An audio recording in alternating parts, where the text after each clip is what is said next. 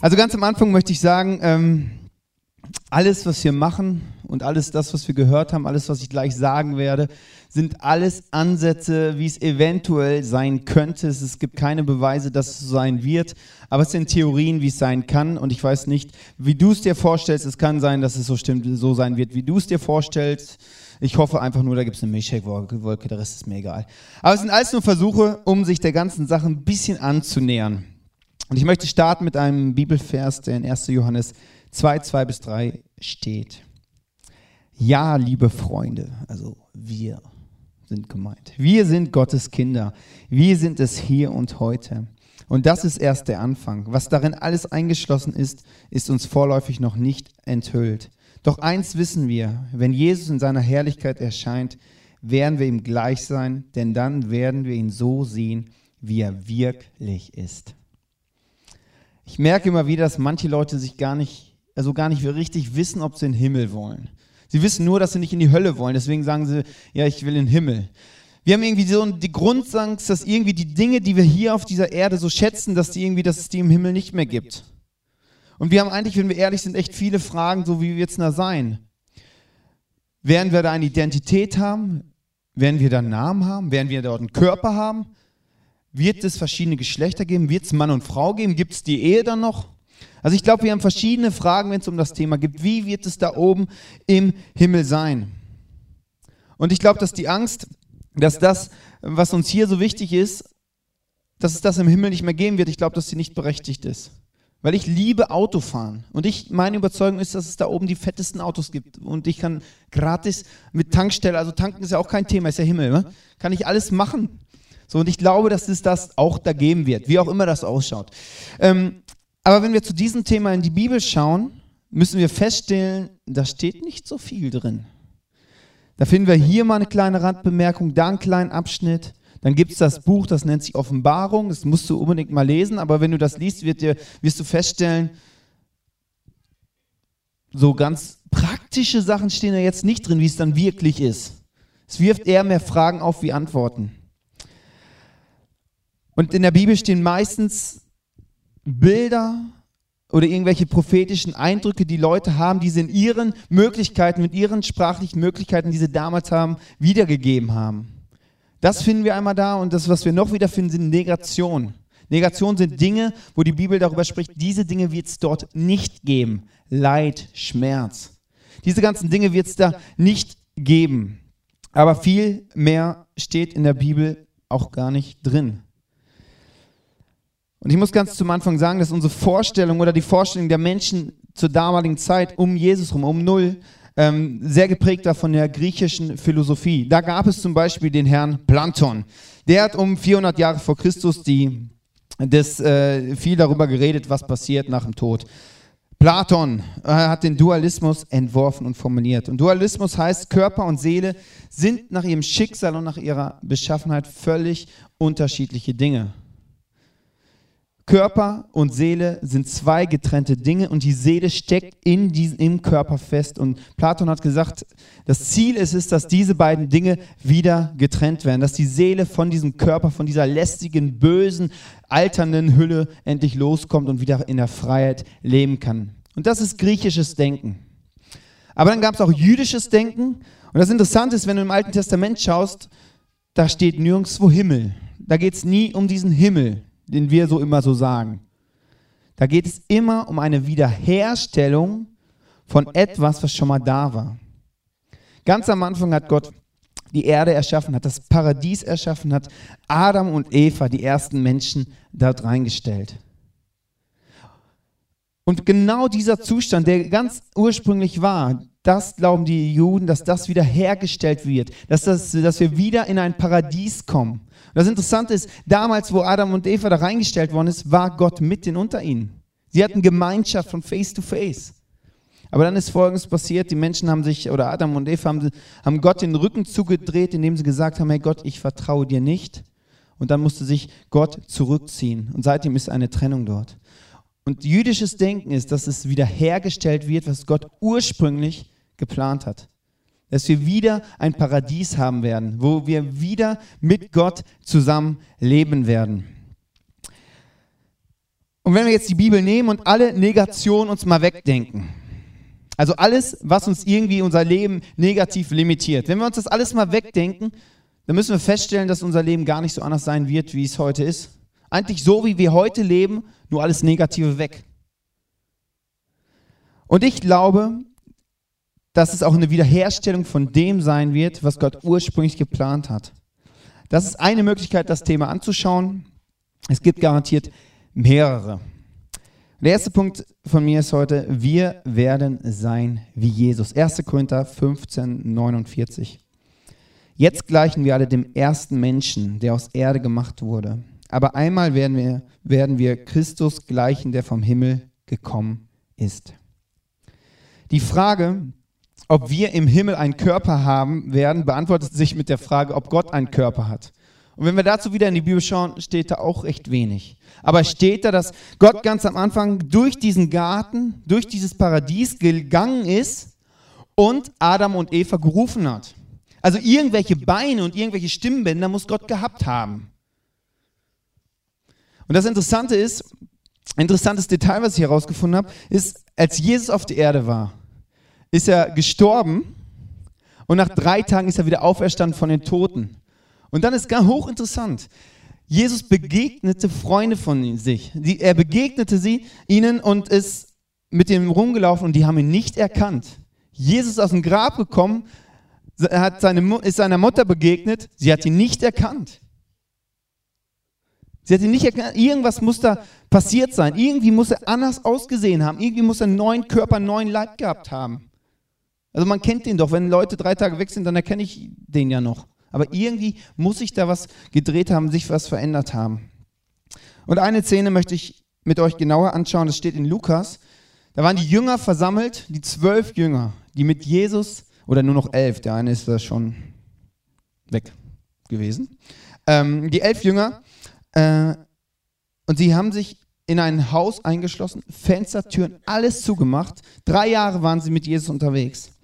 Und dann noch während sie berichteten, stand, stand Jesus plötzlich mitten im Kreis der Jünger. Friede sei mit euch, begrüßte er sie. Die Jünger erschraken furchtbar. Sie dachten, ein Geist stünde vor ihnen. Warum habt ihr Angst? fragte Jesus. Wieso zweifelt ihr daran, dass ich es bin? Seht doch die Wunden an meinen Händen und Füßen. Ich bin es wirklich. Hier fasst mich an und überzeugt euch, dass ich kein Geist bin. Geister sind doch nicht aus Fleisch und Blut. Und er zeigte ihnen seine Hände und Füße. Aber vor lauter Freude konnten sie es immer noch nicht fassen, dass Jesus vor ihnen stand. Die Jünger checkten es einfach nicht, dass Jesus vor ihnen stand. Griechisches Denken. Sie haben gedacht, so wenn Jesus jetzt stirbt, dann ist er endlich seinen bösen Körper los und kann als, nur noch als Seele, als Geist vollkommen leben. Und plötzlich stand da so ein Typ und sie dachten, das ist der Geist, das ist so griechisches Denken geprägt, so dass das, das kann doch nicht sein, dass, dass Jesus jetzt wieder einen Körper hat. Aber dann passiert Folgendes. Äh, Jesus fragte sie, habt ihr etwas zu essen? Sie brachten ihm ein Stück gebratenen Fisch, den er vor ihren Augen aß. Da merkten die Jünger, ach, das ist ja echt unser Jesus. Der ist ja sogar, der hat doch einen Körper. Der ist doch nicht irgendwie nur Geist, nur Seele irgendwie sondern er hat auch wieder nach dem Tod einen echten Körper, den man anfassen kann. Ich glaube, dass im, im Himmel und die körperlichen Fähigkeiten, also dass die alle Grenzen, die wir jetzt haben, aufgehoben sind. Eine Sache, die Jesus macht, er, der beamte sich quasi in diesen Raum rein. Er ist nicht durch die Haustür gegangen, er war plötzlich da. Und das scheint so eine neue Eigenschaft zu sein, die wir dann haben werden. Wir können uns recht schnell von A nach B irgendwie beamen lassen sehr spritsparend. Was Jesus auch macht, ist, er isst. Es scheint so, dass wir im Himmel auch essen werden. Steak. Oh, ich freue mich drauf. ich esse so gerne. Und das Interessante ist, Jesus sagt auch an einer anderen Stelle in der Bibel, dass er so lange, wie die Jünger noch auf der Erde sind, solange wir noch auf dieser Erde sind, bis wir irgendwann im Himmel sind, dass er so lange auch kein Wein mehr trinkt und dann gibt es eine fette Party, dort trinkt Jesus auch wieder Wein. Das heißt, es gibt Wein. Den besten Wein. Schlechten Wein gibt es in der Hölle. Den besten Wein trinken wir da oben. Und das ist so genial. Du kannst essen, so viel du willst. Dir wird nicht schlecht, ist der Himmel. Du kannst so viel Wein trinken, wie du willst. Ein Kater hast du morgens nicht, ist der Himmel. Du kannst so viel Süßigkeiten essen, wie du willst. Karies kriegen die in der, in, in der Hölle. So, das, ist, das ist der Himmel. Und da kannst du essen. Wie geil ist das? Freue ich mich drauf. ähm, ich hoffe, dass die da ein echt gutes Steakhouse haben. Naja, muss ich Gott mal sagen. Ähm, eine andere interessante Frage ist, gibt es verschiedene Geschlechter im Himmel? Wird es dann noch Mann und Frau geben? Fakt ist, dass es Mann und Frau im Paradies gab. Dass es sie vor dem Sündenfall gab. Da war Adam auf der Erde, der lief so rum und merkte, irgendwie fehlt was. Ah, Eva. Und dann hat er sich Eva gewünscht, eine Frau, einem Lebewesen, was ihm ähnlich ist. Und die beiden sind durch dick und dünn durchs Leben gegangen. Also ich glaube, dass es ähm, dort Mann und Frau geben wird. Ich glaube auch, dass wir uns dort gegenseitig wiedererkennen werden. Und jetzt eine sehr, sehr spannende Frage. Gibt es die Ehe noch im Himmel? Ehe könnte möglicherweise eine Sache sein, die nur hier auf der Erde, die es hier nur auf der Erde gibt. Vor dem Sündenfall gab es Mann und Frau, aber die Ehe wurde erst nach dem Sündenfall eingeführt. Ein Gesetz, was sagt, hey, Mann und Frau sollen sich gegenseitig treu sein bis an das Lebensende.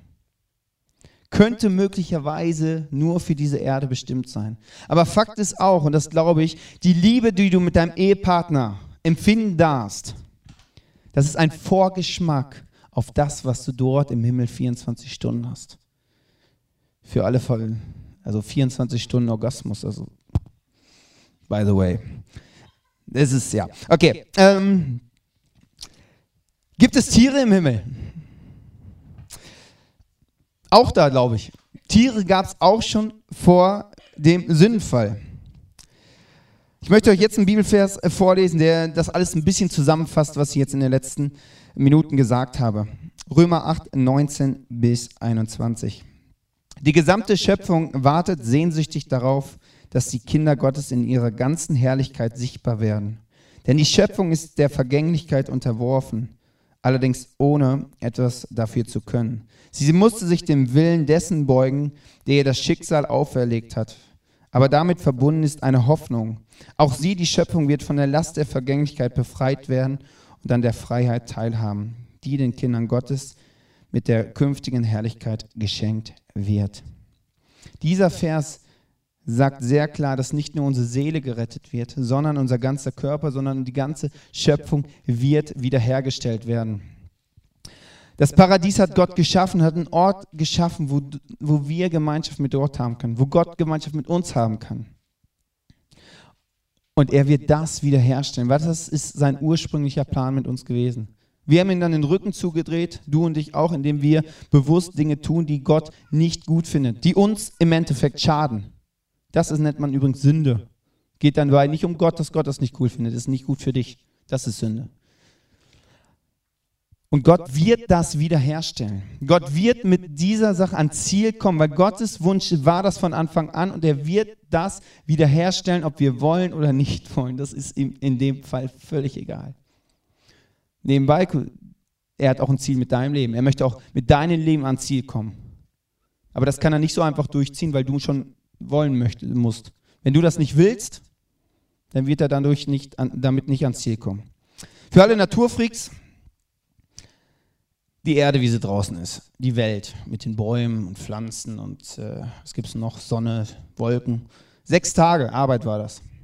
Aktuell ist Gott 4000 Jahre dabei, was Neues zu machen. Es könnte ein Tick schöner sein. Eine weitere hochtheologische Frage und sehr interessant ist, werden Tiere reden können? In vielen Filmen wird das ja schon verfilmt, so dass das irgendwelche Tiere reden können. Und ich, bei manchen Hundebesitzer naja, ob das für die so gut wäre, wenn die Hunde reden könnten. Also die wünschen sich das wahrscheinlich. Ob es, gut wäre, ist eine andere Frage. Aber, aber irgendwie ist das doch eine Sehnsucht in uns, dass irgendwie Tiere reden können. So habe ich das Gefühl. Bei mir ist es, äh, ja, ich bin jetzt eh nicht so der Tierfreund, aber ähm, und da sehr interessant, wenn du in der Bibel schaust, da gibt es die Szene, wo, wo Adam und Eva durch, den, durch das Paradies laufen Und plötzlich redet die Schlange. Ja, die Schlange redet so und, und Eva reagiert nicht so, dass sie sagt, die Schlange redet. Adam, komm mal, die Schlange redet mit mir. So hat sie nicht reagiert. Man könnte jetzt sagen, okay, der Teufel steckt in der Schlange, deswegen konnte sie reden. Aber es scheint so, dass es für Eva völlig normal war, weil sie antwortete einfach. Sie hat einfach geantwortet, mehr steht da nicht drin. Könnte so sein, dass es so ist. Kein Beweis, vielleicht ein Hinweis. Und dann die Frage, was machen wir eigentlich im Himmel? Also eine Ewigkeit ist ja schon ewig recht lang. Ne? Gewisse Christen sagen ja, im Himmel werden wir 24 Stunden nonstop worshipen, vor Gottes Thron stehen und worshipen, die ganze Zeit, die ganze Nacht, immer. Worship. Worship, finde ich cool eine halbe Stunde, vielleicht eine Stunde. Dann möchte ich aber irgendwas wieder machen. Dann möchte ich irgendwas bewegen, dann möchte ich irgendwas praktisch. Also das ist so, das ist recht langweilig. Das Interessante ist, wenn du in die Bibel schaust, da steht da wirklich, da steht wirklich, dass wir Gott die ganze Zeit anbeten werden und Hosanna singen werden. So steht es da. Ich meine andersrum, wenn wir kein Zeitgefühl haben, merken wir ja gar nicht, dass wir das gleiche Lied immer und immer und immer wieder singen. Aber ich persönlich glaube, dass das ein Bild von etwas ist, dass wir Gott anbeten werden mit dem, was wir tun, mit dem, was wir denken, mit dem, was wir fühlen, dass das alles Gott die Ehre gibt. Es ist nicht, dass wir nur vor ihm stehen und worshipen, sondern in dem, was wir tun. Und ich persönlich glaube, dass wir im Himmel das tun werden, was Gott ursprünglich mit uns geplant hat, was Gott ursprünglich mit uns gedacht hat für unser Leben, dass wir das dort tun werden. Und Gott hat dir Träume, Leidenschaft, Talente in dein Herz gegeben. Und ich kann mir schwer vorstellen, dass, es, dass wir dann im Himmel sind und Gott sagt, ah, den missbrauchen wir jetzt nicht mehr. Das macht für mich keinen Sinn. Und wenn du Gott in deinem Leben aufnimmst, dann, dann bewirkt der Heilige Geist neue Gaben, dann setzt er neue Gaben frei. Ich kann mir nicht vorstellen, dass das im Himmel nicht mehr gebraucht wird. Ich persönlich glaube, dass wir im Himmel das tun werden, was, wir, was Gott schon immer mit uns geplant hatte. Und es das heißt in der Bibel, dass wir mit Gott herrschen werden. An der Seite von Jesus werden wir herrschen. Und ich glaube nicht, dass es heißt, wir sitzen im Thron, chillig so rum und gucken uns das an. Ich glaube, dass mit Herrschen was anderes gemeint ist. Dass mit Herrschen gemeint ist, wir werden die Schöpfung bebauen, verwalten, weiterentwickeln. Das ist auch der Ursprungsgedanke, den Gott hatte. Er hat Adam und Eva in das Paradies gesetzt und Folgendes zu ihnen gesagt. Gott ersetzte den Menschen in den Garten Eden er gab ihnen die Aufgabe, den Garten zu bearbeiten und zu schützen. Ich glaube, das Gleiche werden wir im Himmel auch wieder tun. Wir werden in unseren Talenten Dinge tun. Das, was Gott schon ursprünglich mit dir gedacht hatte. Und das ist ein Worship für diesen Gott im Himmel. Das ist ein Worship. Andreas Berglusow, Berglusow ja, genau, da ist er. Ähm, dieser junge Mann, etwas ältere Mann, hatte eine Nahtoderfahrung. Er hatte einen Unfall. Bei diesem Unfall hat sich das Lenkrad so in, diesen, in seinem Bauch ge, gedrückt. Und alle Organe, die da drin sind, haben sich abgedrückt so. Und er war für fünf Stunden tot, ärztlich bestätigt. Und er beschreibt diese Zeit, die er erlebt hat. Und das ist hochinteressant, kannst du dir gerne online mal anhören. Er beschreibt es so, dass er, als er gestorben ist, irgendwie aus seinem Körper geglitten ist und irgendwie die Wände haben ihn nicht gestört. Er konnte durch die Krankenhausdecken einfach so durch. Und er sah von oben, wie die Ärzte um ihn rumstanden und irgendwie versucht, ihn zu, versucht haben, ihn zu retten. Und er dachte nur, lasst es sein, lasst mich sterben, macht mich wieder zu und unter die Erde, lasst das einfach. Ich, hier ist es so schön. Hier ist es so toll, ich habe keine Schmerzen, ich will dann nie mehr zurück. Und er hörte in seinen Ohren eine Musik, die er vorher noch nie gehört hat. Und er beschreibt so, dass es die schönste Musik gewesen war, die er je gehört hat. Er hat gesagt, ich will hier nie, nie, nie wieder weg. Und genau damit möchte ich schließen. Ich weiß nicht, was im Himmel sein wird. Ich wünsche mir vieles. Ob es so sein wird, ich weiß es nicht. Für mich ist nur wichtig, hey, dieser Ort, der wird meine Dimension komplett sprengen. Aber dieser Ort wird schön sein, gewaltig. Da werde ich Freude haben, da wird es mir gut gehen. Und ich will nie mehr von diesem Ort weg. Deswegen brauche ich keine Angst haben vor dem Tod. Geht es weiter in die nächste Welt, die besser ist. Und jetzt, im Hier und Jetzt, möchte ich mich auf das fokussieren, was Gott hier und heute mit mir vorhat. Und ich möchte in diesem Leben, was ich hier auf der Erde leben darf, ans Ziel kommen, was Gott mit meinem Leben vorhat. Da möchte ich da reinkommen und mich darauf fokussieren. Aber eins weiß ich, wenn ich in Düsseldorf im Flugzeug einsteige und das Flugzeug geht nach Zürich und das Flugzeug gestartet ist und in der Luft ist und ich mir überlege, München wäre schon cooler jetzt. Und ich zu dem Piloten hingehen würde und sage, hey Pilot, ich würde lieber nach München, können wir irgendwie die Richtung ändern?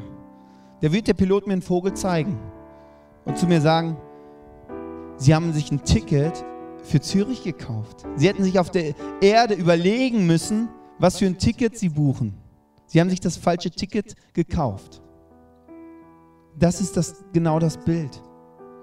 Es wird nach dem Tod weitergehen, definitiv. Definitiv. Die Frage ist, welches Ticket hast du? In Römer 6:23 steht, Gott aber schenkt uns in der Gemeinschaft, in der Freundschaft mit Jesus Christus, unseren Herrn, ewiges Leben. Das Ticket, was in den Himmel führt, heißt Jesus Christus. Und dieses Ticket musst du dir hier besorgen, indem du Jesus in dein Leben einlädst.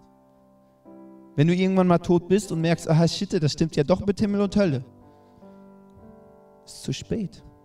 Definitiv zu spät. Leider zu spät. Ich wünsche, es wäre anders. Können wir uns leider nicht aussuchen.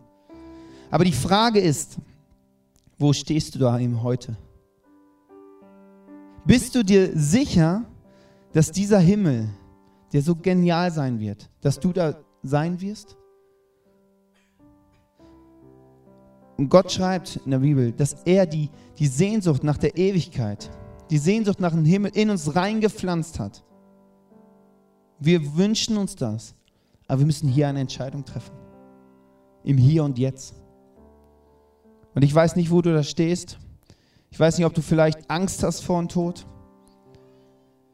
Wir werden jetzt einen, äh, Song von der Band hören und nutzt diese Zeit, um einfach zu gucken, wo stehst du da? Wenn du diese Angst hast, dann, dann geh einfach zu Gott hin und sag ihm, hey Gott, ich habe Angst vorm Himmel. Vielleicht ist es auch so, dass du viele Fragen hast und sagst, hey, ich würde ja gerne im Himmel, aber ich hätte da so, die, die Fragen, die ich habe, die müssten mir noch beantwortet werden. Das waren alles Theorien, die ich euch heute gesagt habe. Frag Gott selber, wie es da ist. Und er wird dir, für dich persönlich, dir eine Herzensantwort geben. Als Jesus das, oder als Gott das erste Paradies gemacht hat, hat er das aus einem Grund gemacht um Gemeinschaft mit Menschen zu haben. Gemeinschaft zu haben mit Adam und Eva, die ersten Menschen. Und als Adam und Eva dann gesagt haben, hey Gott, wir vertrauen dir nicht in dem, was sie getan haben, hätte Gott auch sagen können, ach du mit den Menschen, das funktioniert nicht. Hätte sagen können, hey komm Menschen, lebt da, macht alles kaputt und fertig. Aber seine Sehnsucht, seine Liebe zu diesen Menschen war so groß und hat gesagt, ich halte daran fest, ich höre nie auf zu träumen, dass das irgendwann in Erfüllung sein wird, dass ich mit diesen Menschen zusammenleben kann. In einer neuen Welt. Und in diese Gemeinschaft kannst du heute reinkommen schon. Und ich weiß nicht, wenn du zurückschaust, an wie vielen Punkten du Gott schon den Rücken zugedreht hast und gesagt, hey, ich vertraue dir nicht, Gott. Ich glaube nicht, dass du es gut mit mir meinst. Gott steht immer noch da und sagt, ich möchte mit dir Gemeinschaft haben. Ich möchte mit dir Gemeinschaft haben. Ich möchte wissen, wie es dir geht.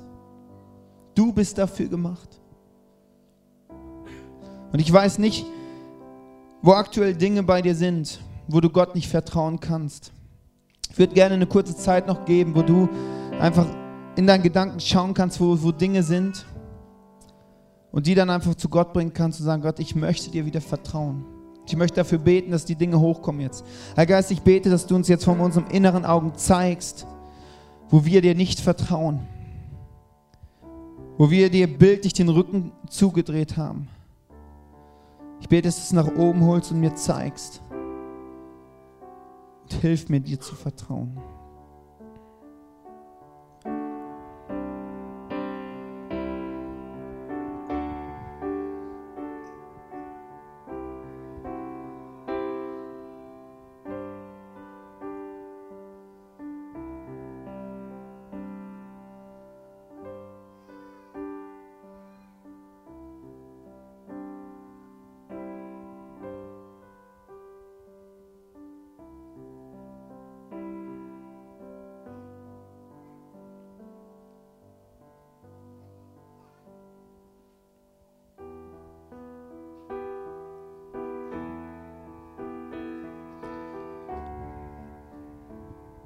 Jesus, ich danke dir, dass du dort stehst und nie aufhörst an mich zu glauben. Nie aufhörst da zu stehen und zu sagen, ey, ich möchte mit dir Gemeinschaft haben, egal was ich tue. Und ich möchte zu dir kommen und ich bete um, bitte um Vergebung. Für die Punkte, wo ich dir nicht vertraut habe, wo ich bewusst Dinge gemacht habe, habe die mir schaden.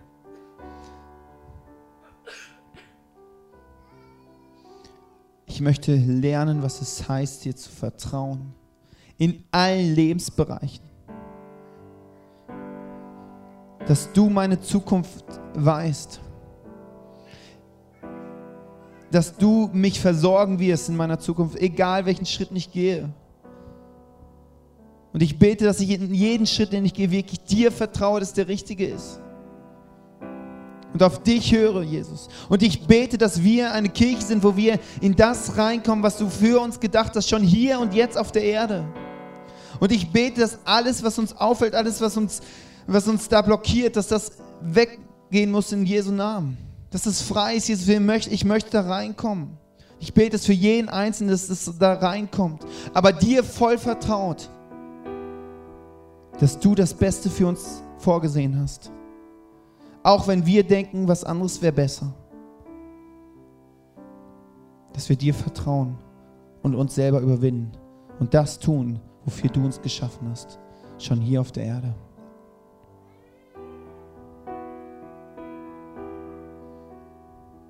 Danke, Gott, dass du immer der gleiche bleibst.